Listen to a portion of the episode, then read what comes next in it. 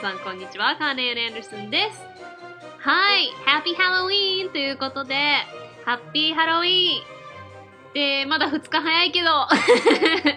えー、今週というかまあ、あさってですけどね。うん。は、えー、10月31日、ハロウィーンですね。皆さん、ハロウィーンはどうやって過ごしてますか？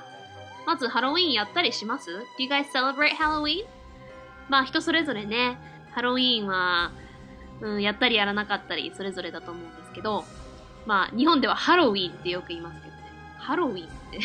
まあ、ウィーンのところにアクセントついてるから、てかまあ、ストレスがついてるから、ハロウィーンですね。えー、まあいろいろね、えー、日本はまあクリスマスとかほど長くはやってないけど、割とでも結構前からね、ハロウィーンの文化は日本にも流れてきてて、まあクリスマスほどメジャーではないけど、特に最近ね、ちょっと人気出始めてますよね。まあ日本で皆さんハロウィーンって聞くとどういうイメージを持ちますかね私は日本人がよくハロウィーンに持つイメージっていうのはなんかやっぱちょっとこう、私がちっちゃい頃はこう、ああ、なんか西洋の、なんか秋のお祭りね、お化けが、なんか西洋の仮装お祭りパーティーみたいな イメージで、なんか、 trick or treat、お菓子をくれないといたずらしちゃうぞ、みたいなことをやるらしいっていうイメージでしたけど、まあ最近は結構それこそなんか party people みたいな。うん、 party people 的な、こうイメージがあって、でも必ずみんな仮装といえばウォーリーみたいな。ま別にウォーリー悪いわけじゃないんだけど。ハロウィーンの意味もよく分かってない。まあ別に西洋人でも100%ハロウィーンの意味を分かってるとは限らないんですけど、うん、西洋人っていうかまあ欧米人。うん、まあでもその、クリスマス以上に意味が分かってないけど、とりあえず仮装パーティー、イエーイなんかアメリカン ちょっとね、そういう、うん、よく言えば、まあ中にはね、そのただそれこそ盛り上がろう、楽しいっていう、ただそれだけのためにやってる人もいれば、なんかちょっとこう、かっこつけみたいな。ちょっとこう、西洋かぶれみたいな感じのとこもね、うん、ちょっと、チャラい感じのイメージもあるとは思うんですけど。まあ私は、昔も今もそこまですごいハロウィーン凝ってる人とかねすごいいますけど私はそこまでじゃないけどまあでも割と好きなハロデーお祭り、うん、ですね。そして今年は、うん、このあんかけ語が出る頃はもう 言ってると思うんですけどちょっとハロウィンサプライズがね、えー、思いがけずちょっと、うん、仮装してとある場所に行けたはずなので その音源もまたね、まあ、ツイッターとか見てれば多分、こう、リリースしてるとは思うんですけど、また、あんかけ5でもその音源とかは載せると思うんですけど、えー、それがね、ちょっと楽しみですね、今年は。えー、とある友達と、とあるところに行ってきたので。それはきっと楽しかったんじゃないかなと、まだ行く前ですけど、これ載せる頃はね、もう行って楽しんで帰ってきたのだと思うんですけど、はい、ということで、えー、今日のあんかける5では、ハロウィン特集ということで、まあ、ハロウィンの歴史とか、まあ、どういうところから始まったかっていうことと、まあ、アメリカではどういう celebrate、まあ、祝い方、まあ、祝うっていうほどのおま、まあでも一応ね、お祭りなので、どういう感じで、えー、お祭り的にするのか、アメリカでは。そして、学校ではどんな感じでハロウィンをみんなやったりするのかとか、そこからまあ私のハロウィンの思い出とかについてもちょっと語ろうかなと思います。ということで、えー、まずは、えー、ハロウィンは、まあ、All Hallows Evening か All Halloween、All Hallows Eve、All Saints Eve とも呼ばれます。これは基本死者を思い出す、まあ、saints、えー、生徒ですね。とか、えー、martyrs、まあ、殉教者とかを記念というか、まあ、思い出そうみたいな、まあ、お祭り。で、えー、元はケルティック、ケルト人ですね。えー、中央アジアのこう草原とかからこう馬とかでこう 馬車とかを持ってヨーロッパにあの渡ったインド系ヨーロッパ族で、まあ、ケルト語派の民族ですね。でそれは基本、ブリテン諸島、まあ、アイルランド、スコットランド、ウェールズ、まあ、コーンウォール、そこから、まあ、基本そのブルトン人ですね、の人たちがまあ喋る言葉や、まあ、結構宗教が、オカルトじゃないけど、そういうと、そういうのって結構、それこそあのオカルト文化的なところは結構あのケルティックの、ケルト系の宗教から来てるところが多いんですけど、なので元は、えー、Celtic Harvest Festival。そのケルト族の、まあ、秋の収穫のお祭りですね。これはまあ、その秋の収穫の祭りっていうのは結構日本でもハロウィンはそうだっていうことで知られてますよね。でもあの、ゲイリック。まあ、ゲール系民族。あの、アイルランド系は結構みんなゲイリックなんですけど、まあ、だからあのアイルランドの辺の、まあ、元の、まあ、文化というか、うん、しきたりの、えー、秋の収穫の祭りの Sowin っていう発音なんですけど、まあ、綴りは S-A-M-H-A-I-N って書いて Samhain って書いて Sowin って発音なんですけど、えー、この Sowin っていうのは、えー、古いアイルランド語の So、まあ、Samain って書いて Sowin かな。えー、夏の終わり、summer's end っていう意味ですね。だから summer, sum のところが summer、今の夏の summer。SAM っていうのが今の夏の summer の語源ですね。で、in のところが end の部分ですね。だから summer's end 夏の終わりっていう意味で、えー、昔は11月1日に、えー、冬の始まり、まあ、つまり新年みたいな感じで祝ってたらしいです。で、これがまあ、ペイゲン。基本はまあ、その私がさっき言った辺のまあ、多神教系民族ですね。のその sewing から始まったんですけど、そこ、それがちょっとこう、キリスト教化して、その生徒のアイデアが加わって、えー、lighter half, darker half of the year、えー、明るい年の半分と暗い年の半分っていう風に昔は分けてて、そのまあ暗い年の始まりっていうのが10月31日がまず最後の日なので、そこから行われるようになったらしいです。で、この仮想っていう発想がどこから来たかっていうと、えー、さっきに言ったケルト系のルーツがあって、もうそれこそ何百年も前っていうのは、基本、どんどん冬になればなるほど怖いじゃないですか。食べ物もなくなってくるし、もうどんどん暗くなるから恐怖もあるし。で、日もどんどん短くなっていくしね。常に心配事が増えますよね。そういう時ってやっぱりお化けとか幽霊とか、こう余計怖くなってで、そういうお化け系のが、この世に戻ってくるみたいな。だからちょっと日本のちょっとお盆がもうちょっと オカルトっぽくなった感じ。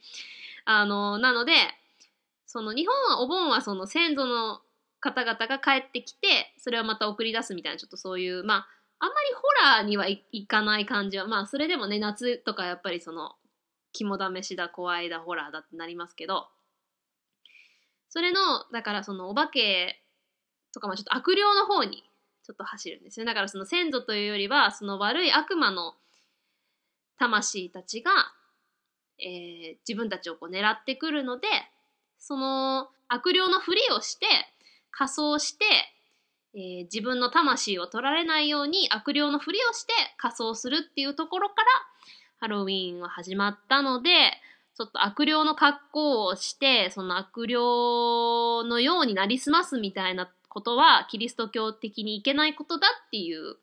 まあ私もどちらかといえばその宗教的にはそれ派ですけど、まあ、今の時代その昔はそういうふうな考えから始まってたしそのまあキリスト教的発想からすると、まあ、異教徒のそういうちょっとこう悪霊的なでまあこの後もちょっと説明するんですけどその生贄とかそういうところも結構そういうところから始まったところもあるので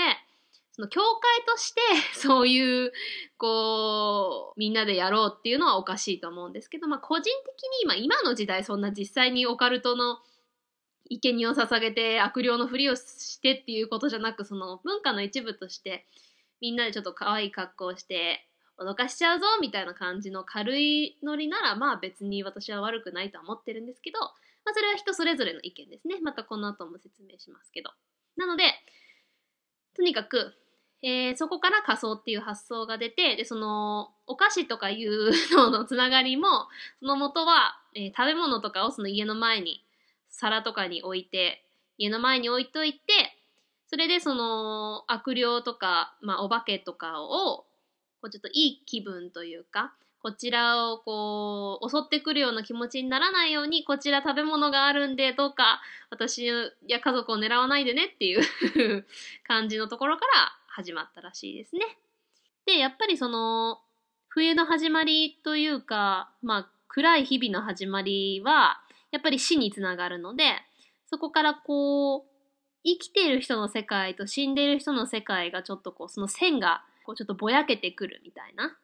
うん。そういう発想はちょっとお盆に近いなと思いますね。だからちょっとこう行ったり来たり、魂が行ったり来たりできる日みたいな。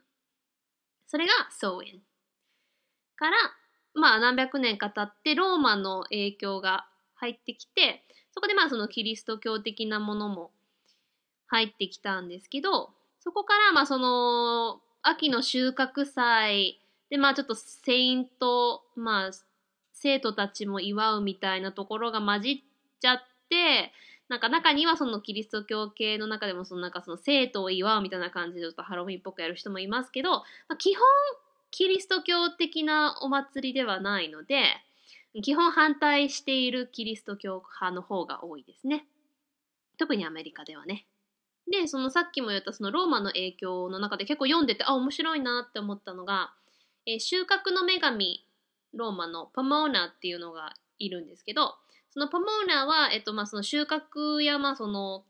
木の実とかフルーツとかの女神でもあるので、そこからその、で結構なんかリンゴがメインに、そのなんか集中して話とかに出てくるらしいんですね、そのポモーナの。だからポモーナはなんかどっかでリンゴっていう言葉とつながってた気がするんですけど、だからポマンが確かラテン語で、リンゴまたはフルーツっていう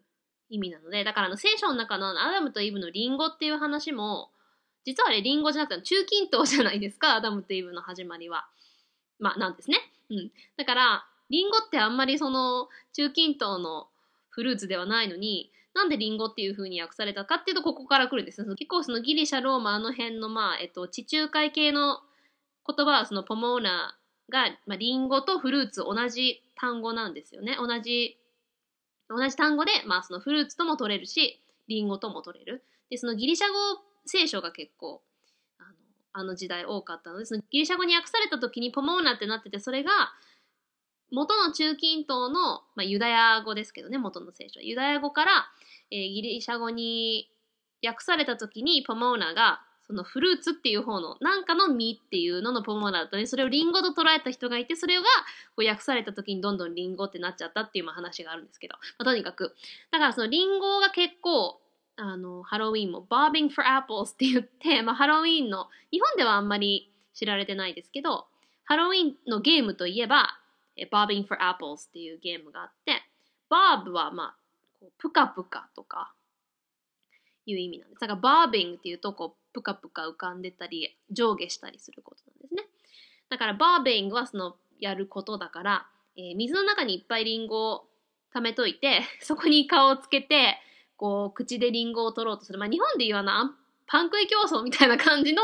まあ、その水の中にリンゴつけて取ってみようバージョンみたいな感じのゲームがあるんですけど、それもそのポモーナのここのなんかお祭りの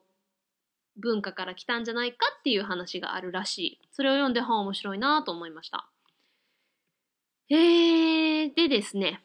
えー、ここから、まあもちろんそのヨーロッパでそういうお祭りが、秋の収穫祭が続いてて、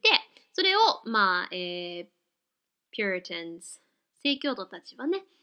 そういう異教徒なものはしないみたいな最初は言ってたんですけど、ま、もちろん徐々に徐々に、えー、広がっていきまして、どんどん民間行事として定着して、まあ、今その宗教的にそのオカルト的にやってる人とかもほとんどいないですよね。で、まあその収穫祭なのでかぼちゃをくり抜いて、そのジャック・オ・ランターン。まあ、 lantern はランタンですね。あの、ランプ、格闘、まあ、提灯みたいな。で、まあ、ジャック、ジャックってまあ、うん、まあ日本で言うとまあ太郎みたいな。なんかなんか、提灯太郎みたいな。なんかまあその人の顔をかたどった、まあランタン。なんかちょっとこう、それこそお化けを脅かすみたいな。ので、かぼちゃをくり抜いたり、まあ子供たちがね、それこそも代表的な魔女とかお化けとか仮装して、で、trick or treat っていうことになってますね。まああとはその焚き木を焚いたり、まあいろんなゲームをしたり、まあちょっとこう、プランクって言って、まあいたずらかな？うん。をしたり、まあちょっとこう、haunted house、お化け屋敷とかが、アトラクションがあったり、あと結構アメリカでは corn maze ってあの、ホラー映画とかに出てくる、あの、コーン畑の中の迷路みたいなのあれはね、なんか結構。あんまり、結構それこそ私田舎出身なんで、もう、ハロウィーンといえばちょっとみんなでコーンメイズに行くみたいな。メイズはまあ迷路なんて。で、メイズっていうのは、トウモロコシっていう意味もあるんですよ。だから迷路とトウモロコシ、同じ単語なんで、メイズとメイズでかけて、メイズメイズみたいな トウモロコシ畑の迷路がでもね、私あれいつもなんかちょっと怖くて、なんか不気味じゃないですか。まあホラー映画とかでも出てくるけど、なんかあの、ものすごい広いんですよね。で、まあ迷路になるぐらいだから、まあ、で、こう必ずあの藁の映画とかに出てくる、まさにあのホラー映画の感じの、あの藁とかがこう積んであって、こう、コーン畑の中をその藁でこう、迷路の形を作ってあって、みんなでそこでこうちょっとなんか、うん、迷路を抜けるのが目的ながら間がちょっとこうちょっとなんか怖いのがあったりとかなんか間からかかしが出てきたりとかなんかそういうのあるんですけど私あんまりでそこでこうかくれんぼとか追いかけっことかゲームしたり私はねあれがなんかちょっと不気味で あんまり行かなかったんですけど私もあんまり行きたがらなかったし母もあれちょっと不気味だよねって言ってうちではあんま行かなかったですねでもまあコーンメイズは結構アメリカで特に田舎とかではみんなやりますね。で、そう、まあ、あとは、そう、だからうちではまあそんな感じで、私のだから思い出といえばハロウィンの、うん、もちろん、trick or treating ってましたけど、まあ、最初10歳までね、私日本で育ったので、日本でハロウィーン、まあ母が英語の先生とかしてたので、そこの、なんかまあ、どのぐらい前だ ?15 年ぐらい前あまあ今ほどそんなにお店とかでもね、あの、今はほら、スーパーとか、ドラッグストアとか、ここに来たらお菓子配りますよ、みたいなあるじゃないですか。それもほとんど15年前なかったんですけど、母がまあ、その、地元のスーパーとか、なんかモールとかのとこにちょっと頼んで、用意しといてくれますかみたいな言っといて、まあそこに、まあちょっと英語の、その授業の子供たちで回って、trick or treat っていうの言ってみましょうみたいなちょっとやったりとか、あとは、私個人はあの広島インターナショナルスクールとか行ってなかったんですけど、まあ、友達とかが行ってたりしてたんでそこでは結構その広島市内でねそういうまあアメリカ系のレストランとかなんかそういうところはあらかじめそういうのが用意してあってそこにみんなで行ったりとかいうのはありましたね。でアメリカ行ったらまあ本格的にもう あのー、いろんな家がクリスマス会でね私もうほぼ1年前ですけど、えー、あんかけ語を始めた時に、まあ、いろんな家結構凝ってすごい飾り付けとかしてるっていう話をしたと思うんですけど、それと一緒でそういうすごい凝ってる家とかハロウィーンとかもすごい凝ってものすごいやっぱ広い庭のところにもうほんとどこの実際の墓場ですか？みたいな、すごい広いところに実際に墓石とか建てて、中からこうガバって人が出てくるような仕掛けがあったりとか、もうね、結構かなりのね、もう、もちろん家の中もやるけども家の中と外がこうつながってるすごいのになってたりとかあとなんかあのまあもちろん蜘蛛の巣とかですごい飾られてていろんなこうもちろん光とかねつけてムワーみたいな 出てくるようにしてたりとかして、で、必ずそこのおじさんとかね、みんなすごい気合い入れて、あの本当に、なんか日本のハロウィンはやっぱどうしても、そういう専門店とかももちろん少ないですし、まあ、100均とかにちょっとなんか軽いメイクっぽい道具があったりするけど、まあちょっとやっぱり地域というか、まあね、どこもその、その国の元のところは結構本格的にやるじゃないですか。なんか私も、まあ、ちょっとどんどん話それますけど、アメリカであの、盆踊りの、盆踊りもどきみたいな、なんか、ボンダンスって言って、なんか 変ななんか着物もどきみたいに着てやっても似合わないのと一緒で、日本でちょっと、やっぱり景色とか、雰囲気とか空気とかその文化が生まれたところでそれをやるって私大事だと思うんですね。もちろんその外国の文化ちょっと楽しむっていうのも面白いけど、やっぱその国でやるのが一番面白いですよね。やっぱりそういう道具とかもしっかり売ってるじゃないですか。日本ももちろん例えばその盆踊りでも、えー、それこそ子供の日とかひな祭りとかちゃんとそういうグッズがしっかり売ってるじゃないですか。うんうん。だからそういうやっぱりそのアメリカでそういうのしようと思うと難しいのと一緒で日本でハロウィンしようと思うとやっぱちょっとなんか真剣になって衣装もなんかやっぱり結局ワンパターンになったりああみんなウォーリーですかになっちゃうわけね。でもやっぱりその すごいんですよそのハロウィンストアとかももうモールとかも、まあ、年にだからまあ大体23ヶ月前からハロウィンのその専門ショップとか出てくるんですけども、そのハロウィン専門ショップ用のこう店のちゃんと一角というかもう一つのモールの店のスペースがもう常に一年中そこに取ってあるんですよ。で、そこが必ずハロウィンになると、そのしっかりとした店になってすごい広いとこにいろんな衣装とかメイクの特殊メイクとかいっぱい売ってるんですけど、まあ、そういうところでね、みんな買って自分なりにそれこそ DIY とか足したりして、かなり怖い 大人とかでもね、すごい気入れてる人います。だからまあ日本は、まあ party people か、まあ、子供のためのみたいな感じですけど、結構大人も気合い入れて、かなり怖い本格的なメイクとか。で、それこそウォーキングデッドとか流行ってからは、かなりのうわ、グロっていう、すごい本格的なゾンビメイクやったりとかしてる人とかもいますね。で、私ちっちゃい時それこそ、まあさっき言った日本で trick or treat っていうのも、なんかピンとこなくて、子供ながらに。やっぱりその文化で育って、その、あ、この年、この季節といえばこれだよね、みたいな、それこそ、ちまきといえば、5月5日の子供の日、ちまき食べ食べ兄さんが測ってくれた精度だけだよ、みたいな。そんなんと一緒で、やっぱり、あ、ハロウィンといえば、あの空気、あの、あの家の並び、あの、それ、アメリカというか、まあ、あの、まあ、私はあのアメリカのあの家がこう並んでて、あの、ちょっとあの秋の始まりの肌寒い感じと、えー、ちょっと薄暗くなったところにあの、かぼちゃ一つもね、やっぱりその、日本のかぼちゃと全然違うので、うん、すごいやっぱ楽しいです、ハロウィン、アメリカのハロウィンは。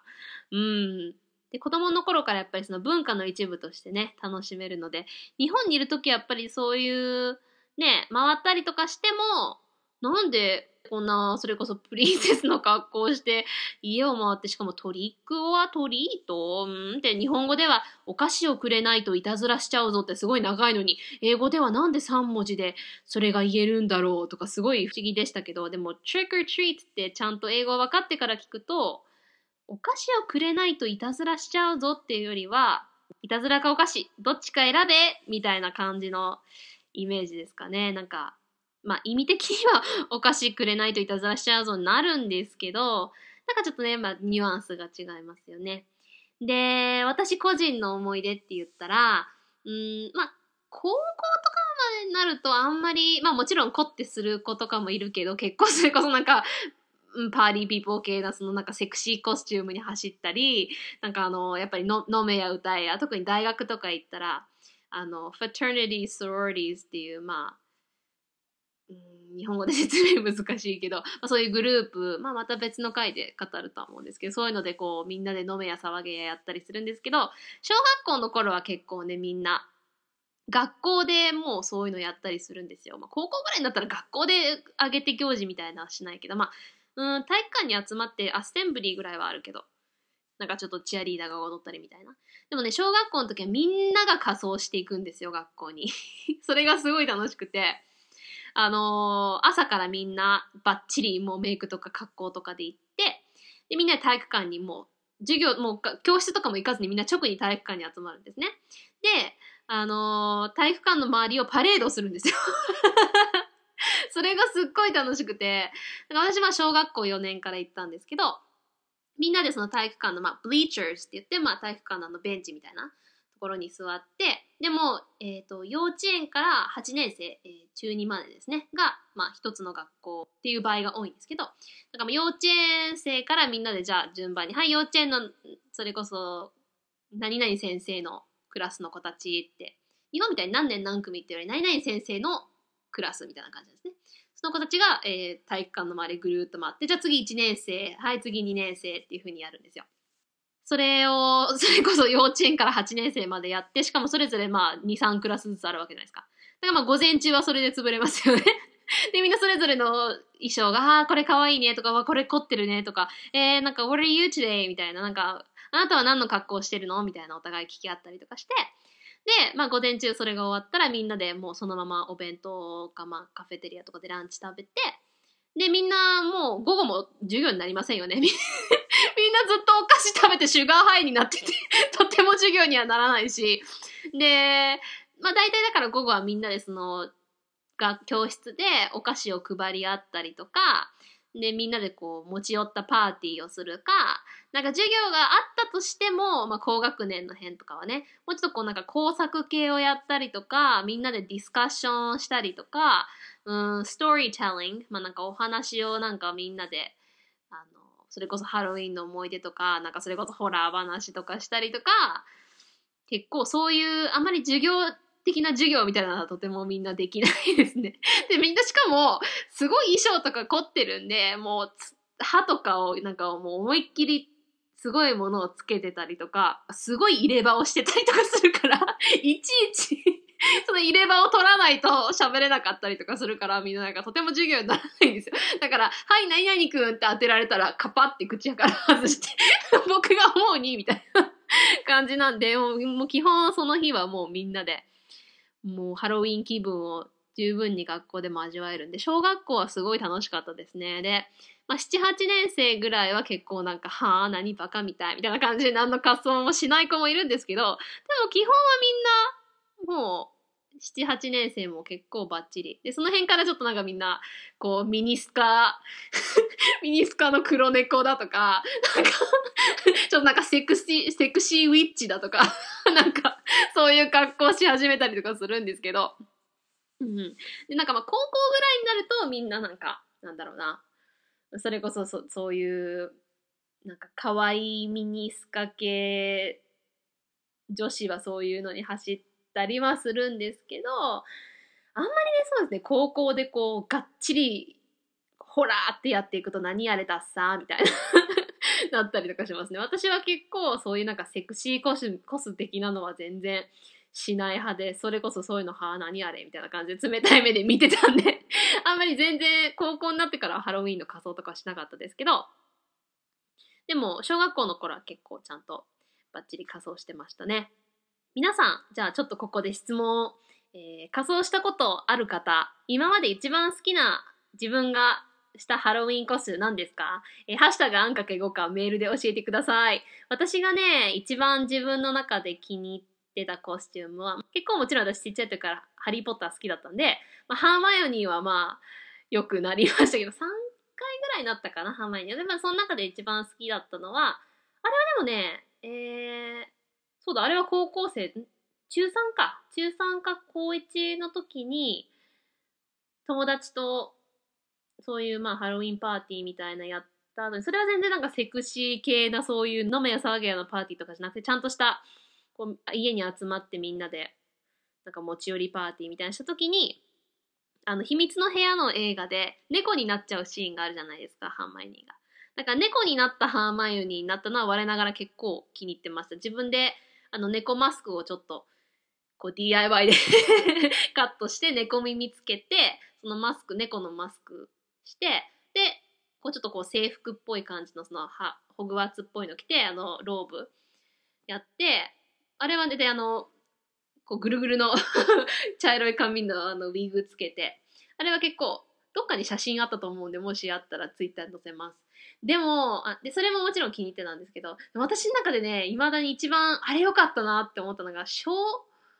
小学校5年生だったと思うんですけど、あの、アダムズファミリーのウェンズデーになったんですよ。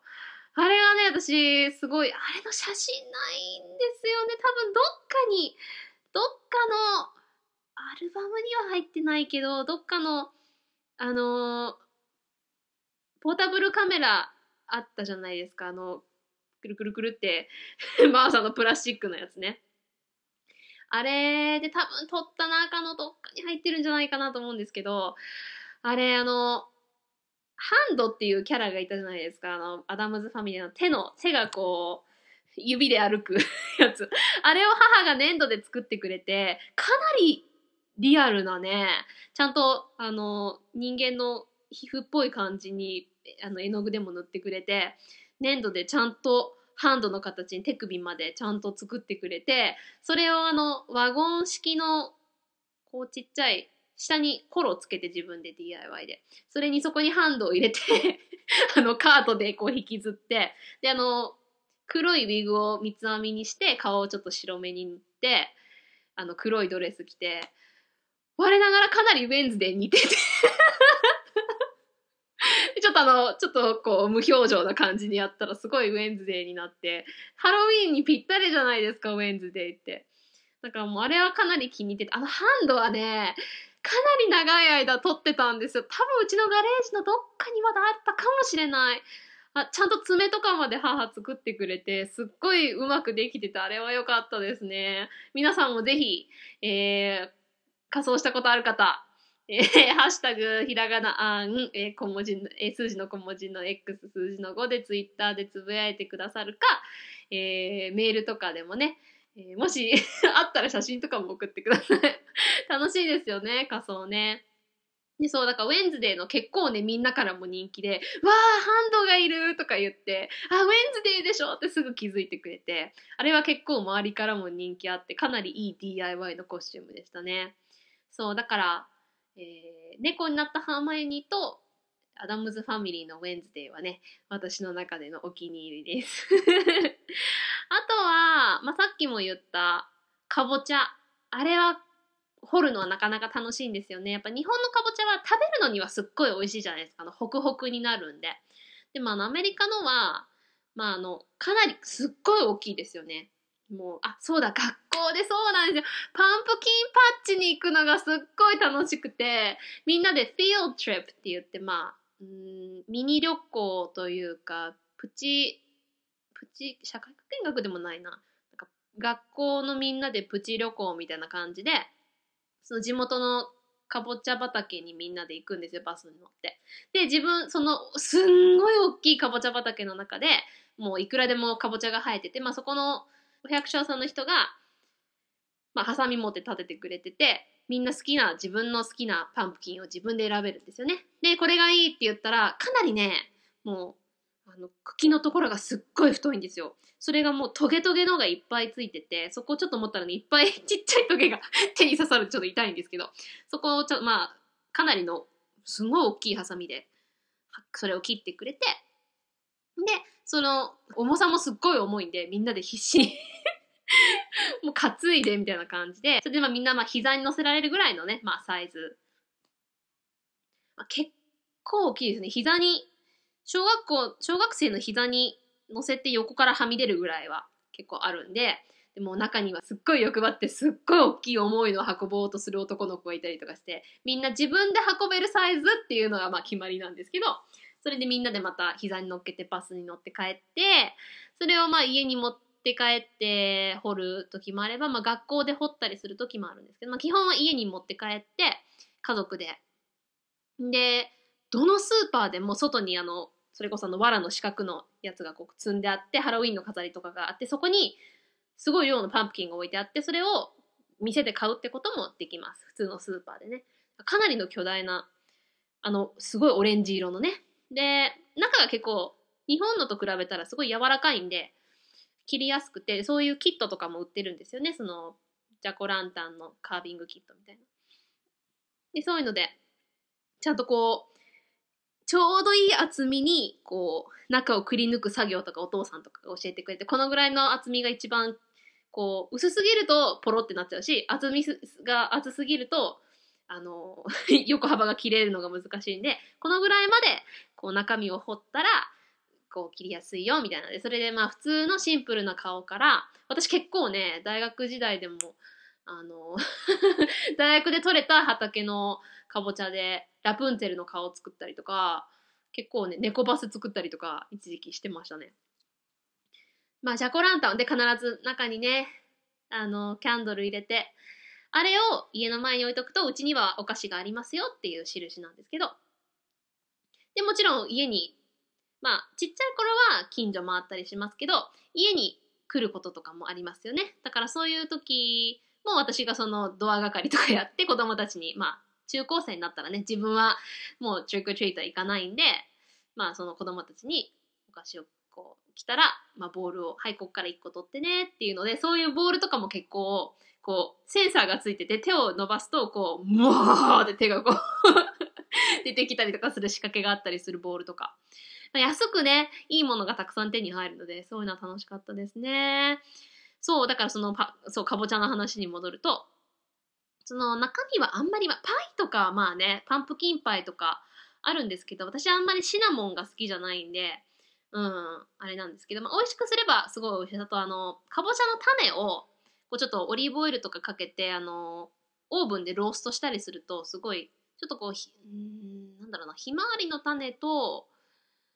うーん、カシューナッツの間みたいな味かな。うん、ちょっと香ばしい感じですごいかぼちゃの種美味しいんですよね。まあ、日本でもかぼちゃの種食べるか。うん。あれが美味しいですね。ちょっとこうなんか、ちょっとスパイスとかやったりしても美味しいしね。他にもたくさんね、思い出話あって喋ろうと思ったんですけど、あんまりやると長くなっちゃうんで、また来年話しましょうかね。じゃあ、久しぶりに発音レッスン行きましょうか。えー、今日話に出た単語とか、まあ、ハロウィーンの代表のものをちょっとじゃあ発音してみましょう。えー、イントネーションと、えー、子音をちゃんと聞いて意識してみてください。えー、では行きます。じゃあ、ハロウィーンですね。ハロウィーン。ハロウィーン。で、ハッピーハロウィーン。ハッピーハロウィーン。はい。じゃあ、次。えー、ジャック・オ・ランタン。ジャコランタンですね。ジャック・オ・ランタン。ジャック・オ・ランタン。はい、これはジャック・オブ・ランタンが O で あの、私が最近よく言う、あの、省略符ですね。で、O になって、Jack-o'-lantern。で、えー、最初の辺で言った、えー、リンゴのぷかぷかゲームですね。Bobbing for apples。bobbing for apples で、えー、じゃあさっき言ったかぼちゃ pumpkin pumpkin えー、でもちろん代表的なハロウィーンといえば trick or treat trick or treat じゃああとはハロウィーンといえばこういうコスチュームっていう ハロウィーンのえ仮装キャラみたいなの言いましょうか。では、じゃあ代表的な魔女ですね。witch witch で、これはあの、which、あの、どのっていうのの which と、魔女の which は、まあ、綴りは違うんですけど、which which っていうので 結構なんか言葉遊びとかありますね。which which えー、あとは、じゃあ、お化け。ghost。ゴーストじゃなくて、ghost。ね。S と T はちゃんと、スートじゃなくて、スト。ghost。えー、あとは、まあ、ハロウィン系には必ず出てくる黒猫ですね。black cat。black cat。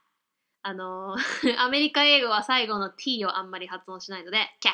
で大丈夫です。ブラッキャで カタカナだったら、ブラッキャですね。えー、次、ミイラ。ミイラって言葉は、日本語はどこから語源来たんだろう？へえ、そうなんだ。そう、皆さん、まあ、ご存知の方多いと思いますけど、まあ、英語ではミイラじゃないんですね。まあ、マミーって言うんですけど、この日本語のミイラはどこから来たんだろうと思って調べたら、ポルトガルでミイラっていうのが、もつ薬っていう意味で、これが日本にその、まあ、もちろんミイラをね、マミーをミイラにするときはもつ薬使うじゃないですか。そこからミイラになったんだ。へえ、面白い。そう、だから、えー、元は、えー、マミー、まあ、モイミとか、ムイミアとか、マミー系の語源はそこから来てるんですけど、日本語のミイラ、ミイラっていうポルトガル語から来たんですね。面白いなはい。なので、英語ではマミー。あの、イギリス発音のお母さんのマミーと、えー このミイラのマミーは一緒です。アメリカのお母さんのマミーはマーミー。で、ミイラのマミーはマミー。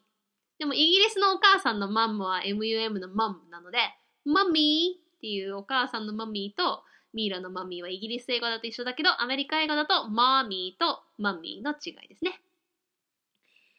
えー、次。まあ今ね、結構あの、イットとかで、あの、ピエロがね、割と流行って、ピエロって多分、フランス語かな？ピエールとかピエロってフランス語っぽいけど、元はイタリア語系かな？ちょっと待って。ピエロ。あ、イタリア語なんですね、やっぱり。えー、コメディア・デラルテに登場するペドロリーノっていうところから。はで、これがフランスに入ると、やっぱりそうか、ピエールから愛称でピエロでピエロになったらしいですね。で、まあ、英語ではクラウンですね。えー、 clown。clown。えー、あとは、 skeleton。まあ、骸骨とかで、 skeleton。よくなったりしますね。あとは、あの、 Grim Reaper っていうのが、まあ、日本語で言う死神みたいな。 grim っていうのは、あの、グリムドアもそうですけど、ちょっとこう暗いとかいう意味で、 reap は、 reap っていうのは、こう、収穫とか、うん、安木とか、うんうんうん。いうのも reap って言うんですけど、 reap する人で reaper だから、その grim な、その気味の悪い、こう暗いものを収穫する人だから、まあなんか魂の収穫者みたいな。そう考えるとすごい怖いですよね。でも、 Grim Reaper っていうのが、あの、皆さんもよく見たことあると思うんですけど、あの、ちょっとこう、スクリームっぽい感じの顔に、あの、黒いフードとか被ってて、あの、鎌持ってるやつですね。あれ、グリム・リーパー。あれの格好よく男の子とかしますよね。あとは、まあ、だから、結構男の子は、それこそ、ドラキュラとか、フランケンスタインとか、まあ、それこそゾンビとか、まあ、海賊、パイレーツね。パイレーツ・オブ・ザ・カリビアンね。パイレーツ・オブ・ザ・カリビアンの、まあ、パイレート、海賊になったり、まあ、あとスーパーヒーロー、スーパーヒーローになることも多いですね。で、女の子だと、まあ、プリンセス、プリンセスとか、フェリー、妖精とか、あとは、まあ、エンジェル、天使、なりますね。はい。ということで、こんな感じかな皆さんどうでしょうか？ハロウィンスペシャルということで楽しんでいただけましたかね？ハロウィンスペシャル あんかけ語のハロウィンスペシャルでした。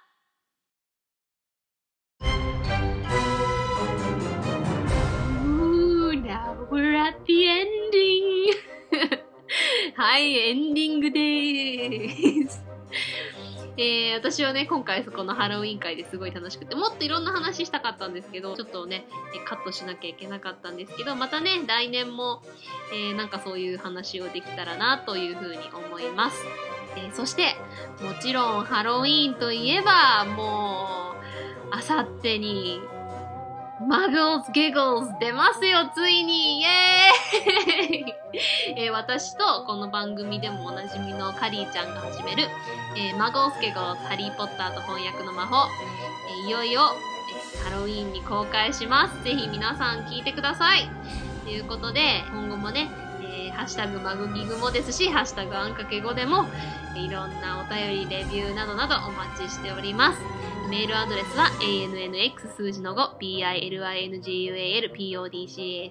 アンかける5バイリンガルポッドキャスト gmail.com ツイッターではハッシュタグひらがなのあん数字の小文字の X 数字の5でつぶやいてくれると嬉しいです Okay, we're starting another spooky week together. beware, people beware. はい、今週もスプーキー、怖い一週間がやってきます。今週もみんなで頑張ろうね。うちが応援しとるよ。I sound really stupid. Okay, talk to you guys again next week. ではまた来週。Have a great Halloween! 素敵なハロウィンをお過ごしください。Bye!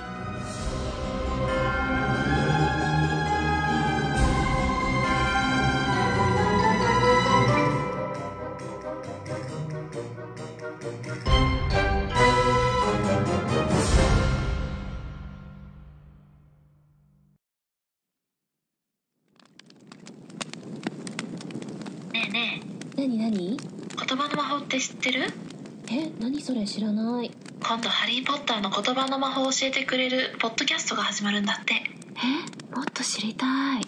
じゃあハロウィンの日に一緒に聞こう。マゴスケゴスハリー・ポッターと翻訳の魔法。10月31日新しい魔法をあなたに。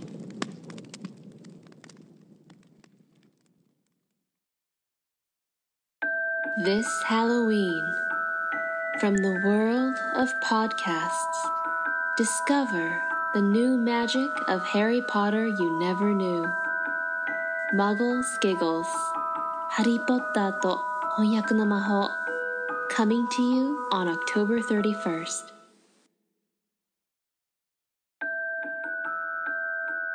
このハロウィーン、ポッドキャスト界からあなたの知らないハリー・ポッターの魔法が聞こえてくる。マゴンス・ギゴス、ハリー・ポッターと翻訳の魔法。10月31日公開。